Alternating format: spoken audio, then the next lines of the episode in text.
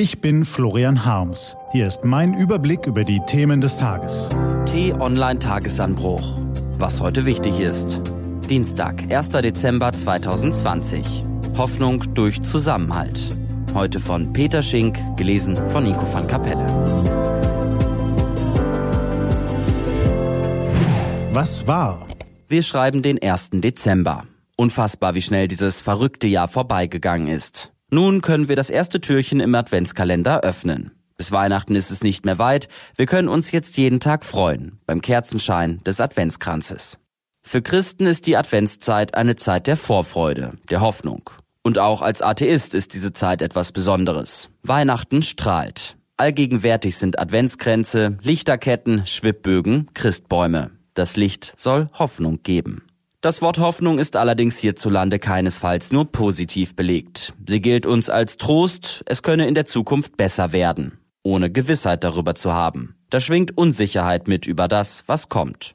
Kurz ist deshalb der Weg zur Angst vor dem, was ist und kommt. Wer ohne Hoffnung ist, für den ist Weihnachten keine schöne Zeit. Wer unglücklich ist, dem kann das Fest keine Freude bereiten. Wer alleine ist, bleibt im schlimmsten Fall allein. Das Gegenteil von Hoffnungslosigkeit ist der Optimismus. Er bringt uns dazu, an eine bessere Zukunft zu glauben, mit Tatendrang auch schwierige Herausforderungen anzugehen. Mit Hilfe des Optimismus suchen und finden wir Wege, die bessere Zukunft zu erreichen.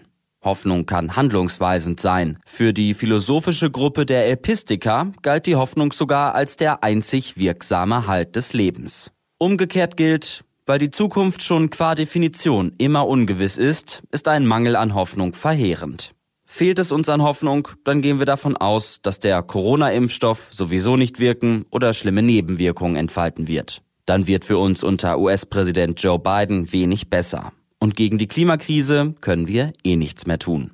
Uns Deutschen wird ja nachgesagt, wir seien manchmal zu nachdenklich oder zögerlich. Wir halten dagegen. Wir sind eben ein Volk von abwägenden Realisten. Eins ist sicher. Wer hoffnungsvoll von der Möglichkeit einer besseren Zukunft ausgeht, wird Wege in diese Richtung suchen und finden können. Die Erlösung fällt nicht vom Himmel, aber wir können uns unsere Zukunft selbst suchen.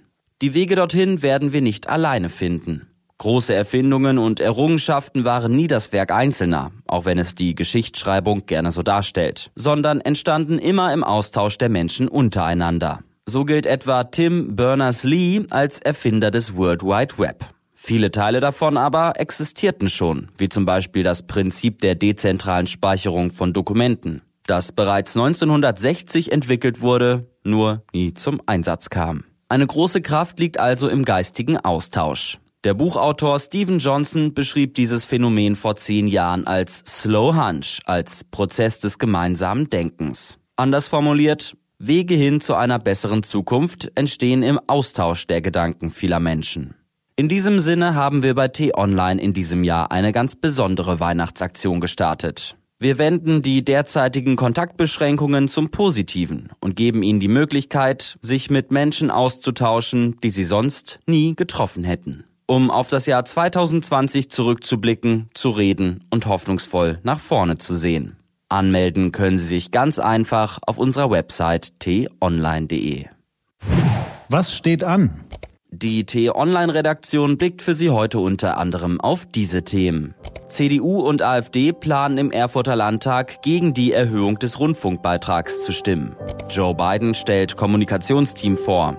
Und Schweizer Start-up ClearSpace, die den Weltraum entmüllen sollen, stellen ein Konzept vor. Diese und andere Nachrichten, Analysen, Interviews und Kolumnen gibt's den ganzen Tag auf t-online.de.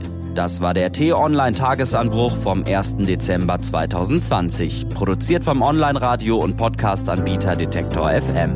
Den Podcast gibt's auch auf Spotify. Einfach nach Tagesanbruch suchen und folgen.